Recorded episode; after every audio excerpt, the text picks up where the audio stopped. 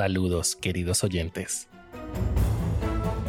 Antes de sumergirnos en las sombras de esta intrigante historia, quiero hacer un pequeño paréntesis para agradecerles a cada uno de ustedes.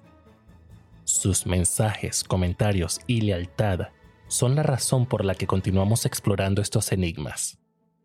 Esa curiosidad es la que enciende la llama de nuestro podcast, por la que no tengo manera de expresarme sino más que decir gracias. Gracias por ser la fuerza inspiradora detrás de cada misterio que vamos a desentrañar aquí y que nos motiva a todos a buscar la verdad que se oculta dentro de una mansión en Villa Aura.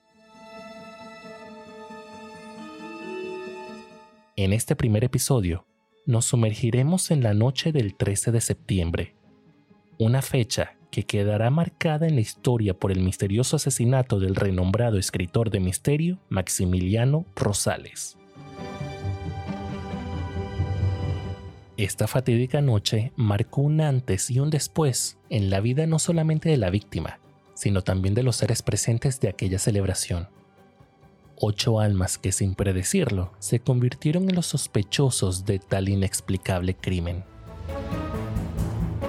Preparen sus sentidos para adentrarse en los recuerdos, las sombras y los secretos que envolvieron esta celebración tan llena de intrigas como si una historia hecha por el mismo Maximiliano saltara de las páginas a la realidad.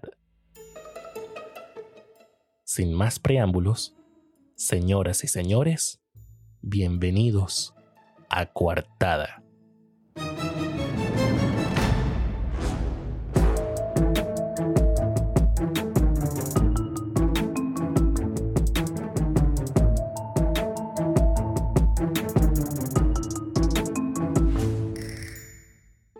Era una noche estrellada en la colina de Villaura. Nos ubicamos en la mansión de Maximiliano Rosales, el autor de nada menos que 99 novelas de misterio, cada obra más aplaudida que la anterior.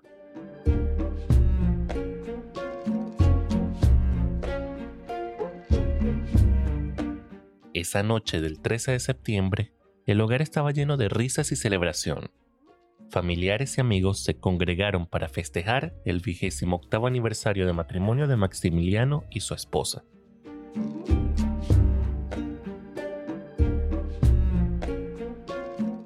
En la casa se encontraban los dos hijos de la pareja, Arturo Rosales de 18 años de edad y Cristina de 15 años. Entre su grupo familiar también estaban Soledad Galíndez, la hermana de Fermina, y Freddy Rosales, el hermano mayor de Maximiliano.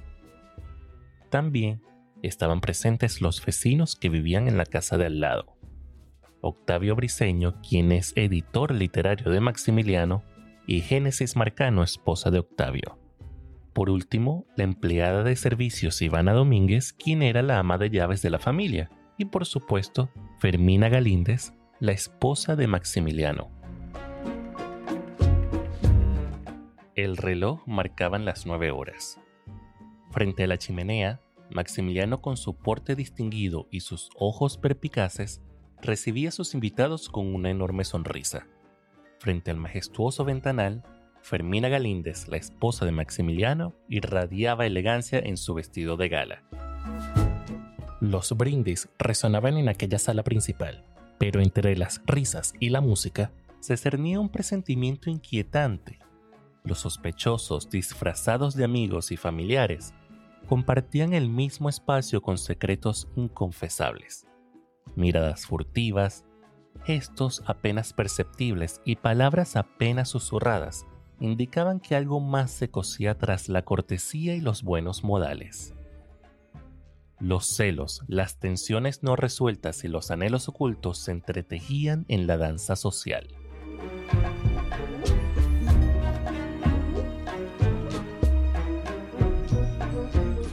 En los pasillos se cruzaban los invitados con secretos compartidos. Maximiliano, el anfitrión, desaparecía a ratos en su oficina cerrada con llave, sumiéndose en la creación de sus novelas de misterio. Algunos de los invitados compartían miradas nerviosas como si intuyeran que esa noche no sería como las demás. Entre los murmullos de la fiesta los encuentros clandestinos marcaban la noche. Octavio Briseño se deslizaba discretamente por los corredores, cruzándose con la mirada inquisitiva de Soledad Galíndez. Una conexión silenciosa llena de complicidad y nostalgia se gestaba en esos pasillos.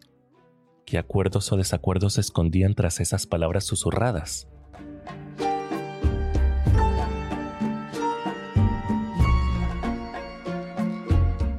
Ivana, la ama de llaves, no podía disimular los nervios que se sentía cada vez que entraba a la sala principal a atender las necesidades de los invitados, y veía que su patrón estaba en su oficina.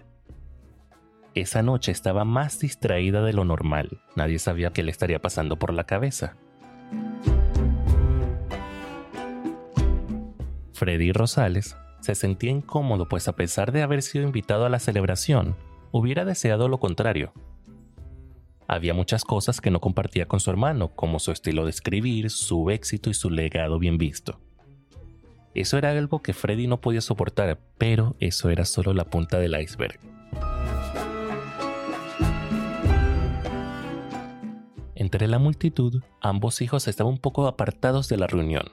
El hijo mayor intentaba participar en la conversación que mantenían los invitados, y aunque quizá no tenía ningún interés en estar rodeado de toda esa gente, él sabía disimular lo suficiente para hacer sentir orgulloso a su padre. Mientras tanto, Cristina, al ser adolescente, había dejado en claro con su actitud que no estaba interesada en participar en las conversaciones de los adultos. Aunque observaba discretamente los eventos que ocurrían en la sala, no podía despegar su mirada de su celular.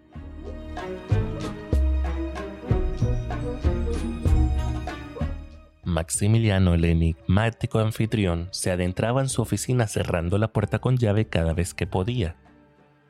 Siempre en medio de cualquier conversación con sus invitados pedía permiso, se retiraba y dejaba a su esposa a cargo de ser la anfitriona durante su ausencia. Él iba a su oficina por no menos de cinco minutos cada vez que podía, y mientras tanto, Fermina Galíndez lanzaba miradas fugaces en dirección a la puerta cerrada preguntándose qué secretos ocultaba. A pesar de que todos trataban de no prestar atención, era evidente la incomodidad que sentían cada vez que Maximiliano repentinamente desaparecía. Fermina estaba bastante apenada. que escondería a su esposo entre las páginas de su novela?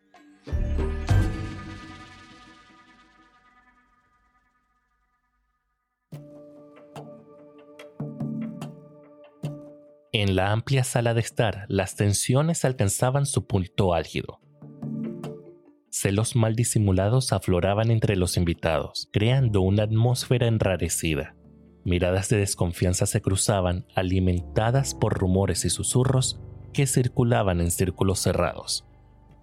Aunque la ocasión era el vigésimo octavio aniversario de matrimonio de Maximiliano y Fermina, el brindis y las felicitaciones estaban teñidos de ironía Mientras las copas chocaban, las sombras de los secretos familiares proyectaban una oscura nube sobre la festividad.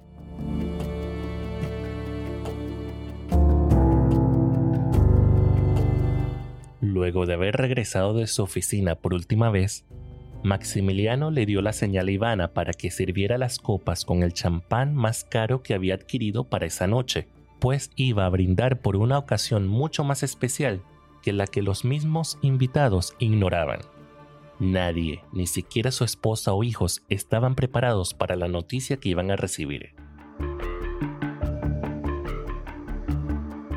Maximiliano se paró frente a la chimenea e invitó a cada uno a tomar asiento mientras sujetaban sus copas.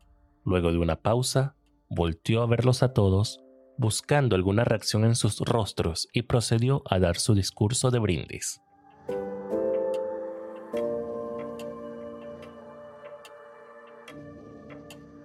Hoy quiero levantar mi copa por una noche especial, una celebración que va más allá de los brindis comunes. No solo conmemoramos 28 años de unión con mi amada Fermina Galíndez, sino que nos adentramos en el umbral de un nuevo capítulo en nuestras vidas. Permítanme compartir con ustedes, mis queridos amigos y seres queridos, un secreto que he guardado con celo. Esta noche, en esta reunión que se viste de gala, anuncio mi centésima novela, Coartada. Sí, Coartada será el magno acontecimiento literario que marcará mi carrera. Y los invito a todos a ser parte de ella. Y no, esta no será una novela convencional. Coartada será la narrativa de nuestras vidas entrelazadas en una trama fascinante. Cada uno de ustedes, quienes hoy comparten este banquete, serán personajes inmortales en las páginas de mi obra sus virtudes, sus vicios, sus alegrías y sus tormentos serán parte de esta epopeya literaria. ¿Por qué elegirán estar en esta novela? Se preguntarán. Porque Coartada será más que una obra de misterio. Será la clave que abrirá la puerta a la verdad que ya se oculta en cada uno de nosotros. Todos, aquí en esta habitación, cargamos con secretos que nos atormentan, verdades que nos aterran, y en coartada, estos oscuros misterios se desvelarán. Imaginan por un momento que sus almas desnudas quedarán plasmadas en la página de mi creación. ¿Qué secretos se esconden detrás de esas miradas intrigantes y sonrisas encubridoras? Coartada será el espejo que refleje sus más profundos anhelos y oscuros temores.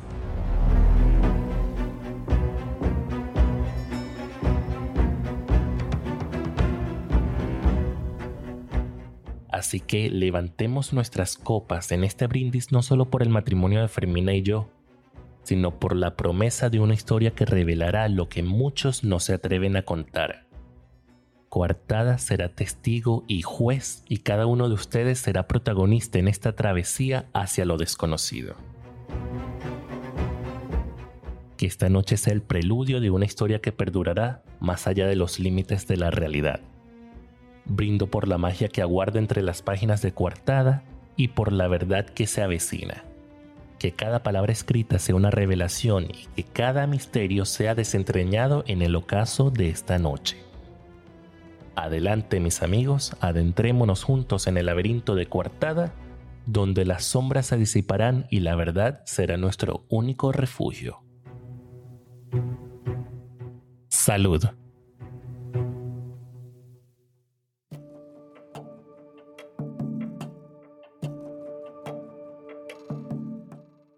Pues como todos acaban de escuchar, ese fue el discurso que dio Maximiliano para anunciar el manuscrito de su centésima novela de misterio coartada, la cual estaba finalmente terminada y ya estaba a punto de ser publicada.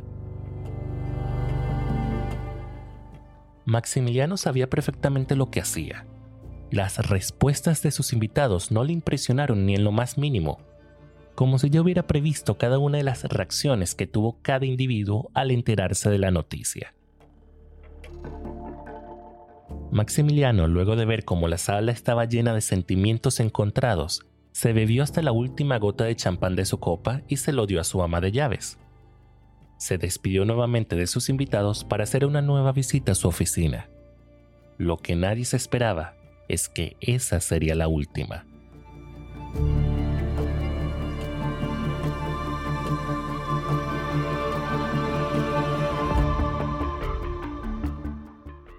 Las sombras de la casa parecían cobrar vida propia. Figuras se desplazaban en la penumbra, dejando tras de sí preguntas sin respuestas. Las escaleras, las paredes, los candelabros, testigos silenciosos, presenciaban un baile invisible de intenciones y emociones, tejiendo un tapiz de misteriosos encuentros que culminarían en un trágico desenlace.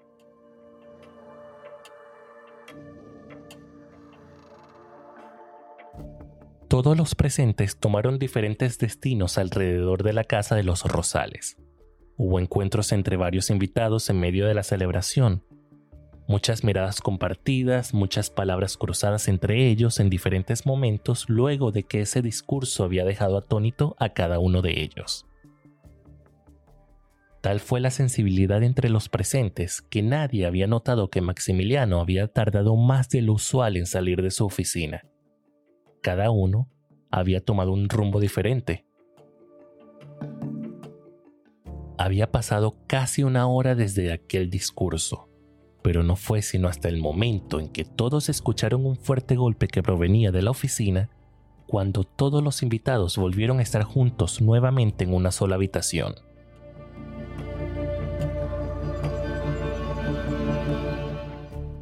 Todos estaban confundidos frente a la puerta de la oficina por ese extraño sonido.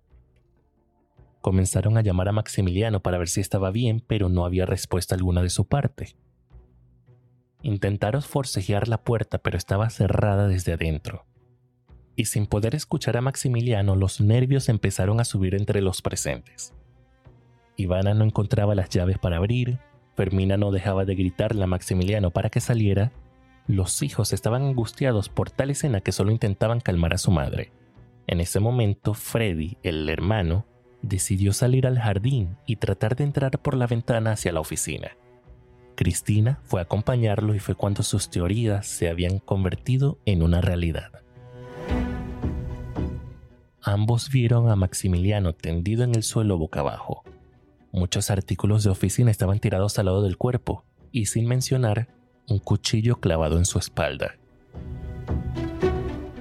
Freddy intentó abrir la ventana, pero esta era imposible de abrir, por lo que no tuvieron de otra que agarrar una piedra del jardín y romper el vidrio para entrar a la oficina y poder abrir la puerta desde adentro.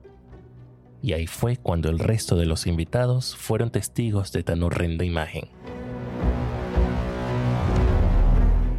El giro trágico se gestó tan pronto vieron el cuerpo tendido en el suelo e inundó la habitación como un veneno letal. Cada sospechoso, hasta entonces inmerso en sus propias intrigas, quedó atónito ante la revelación.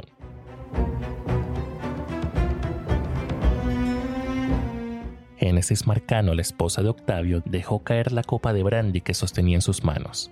Su mirada antes firme y segura se nubló con desesperación. La noticia resonó en sus oídos como un martillazo desbaratando cualquier atisbo de compostura. Fermina Galíndez, la esposa, sintió como el suelo se desvanecía bajo sus pies. Las palabras de la tragedia retumbaron en sus oídos dejándola en estado de conmoción. Su semblante, antes enmascarado por secretos, se desmoronó en la tristeza y la incredulidad. Freddy Rosales, el hermano mayor, mantuvo un silencio tenso. Sus ojos profundos y enigmáticos reflejaban una mezcla de sorpresa y pensamientos inescrutables. Soledad Galíndez, la hermana de Fermina, experimentó una desgarradora realización. Las sombras que se cernían sobre la celebración se convirtieron en una oscura certeza. La tragedia había transformado una noche de festejo en un sombrío laberinto de sospechas. Ivana, la ama de llaves, dejó escapar un sollozo contenido. La noticia del asesinato resonó en su pecho con una desesperanza palpable que oscuros secretos compartían entre aquellos que aparentaban conocerse tan bien. Octavio Briceño, el editor y amigo de Maximiliano, se quedó petrificado. La incredulidad pintó su rostro mientras intentaba procesar la realidad de lo sucedido. Pero era obvia la apatía que tuvo Octavio a ver el cuerpo, pues su relación con Maximiliano no había quedado en buenos acuerdos. ¿Estaría satisfecho de ver a Maximiliano así? Y por último, los hijos de Maximiliano al entrar en la oficina y descubrir el trágico escenario quedaron petrificados por la conmoción. La hija, con lágrimas en los ojos, apenas pudo articular palabra mientras que el hijo, aturdido, miraba incrédulo el cuerpo sin vida de su padre. La sorpresa y el dolor se apoderaron en la habitación dejando una huella imborrable en sus mentes. Este giro trágico marcó el inicio de una pesadilla que aún persiste en sus memorias.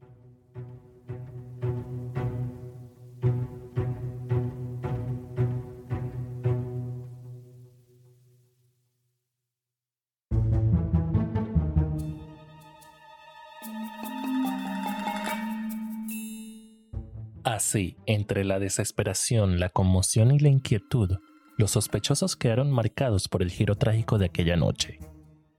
Los detalles de sus reacciones arrojan sombras sobre cada uno, creando un laberinto de interrogantes.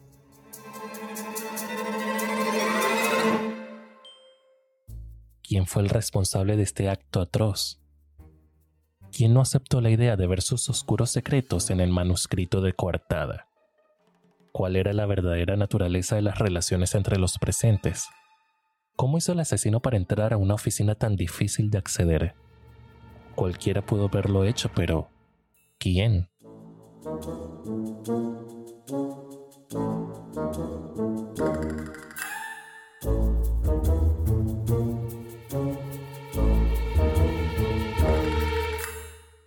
Y así concluimos este fascinante viaje en la noche del enigma.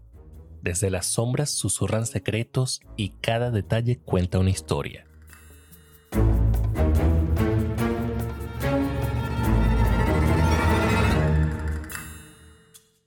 Hemos desentrañado los misteriosos encuentros, presenciado el giro trágico y compartido el brindis revelador de Maximiliano Rosales.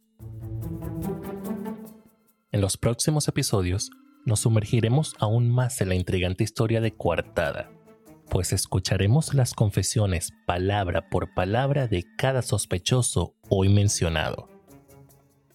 Así, podremos saber sus coartadas, analizaremos sus palabras y destaparemos los secretos que acechan dentro de un manuscrito sin publicar. No se lo van a querer perder porque todos los sospechosos tienen algo que confesar. Pero se preguntarán, ¿cómo conseguí estas declaraciones tan reveladoras? Fue un arriesgado y atrevido paso que quise hacer por ustedes, pero he instalado micrófonos ocultos en las habitaciones donde fueron interrogados. Una estrategia que ha sido riesgosa de mi parte y sé perfectamente bien que no tiene precedentes, pero lo hecho, hecho está. No importa el precio que pagaré por tal acto, pero la verdad a veces se revela en los momentos más íntimos y críticos. Sin embargo, para preservar la integridad y autenticidad de estas revelaciones, he decidido que estas serán leídas por dos personas ajenas al caso. Esto asegura un relato imparcial y objetivo que les permitirá adentrarse aún más en los misterios que rodean a este intrigante crimen. Este es solo el comienzo y en los episodios venideros desentrañaremos más capas de esta trama tan oscura. No se despeguen de sus auriculares, porque en la próxima entrega escucharemos la primera de las ocho declaraciones recolectadas.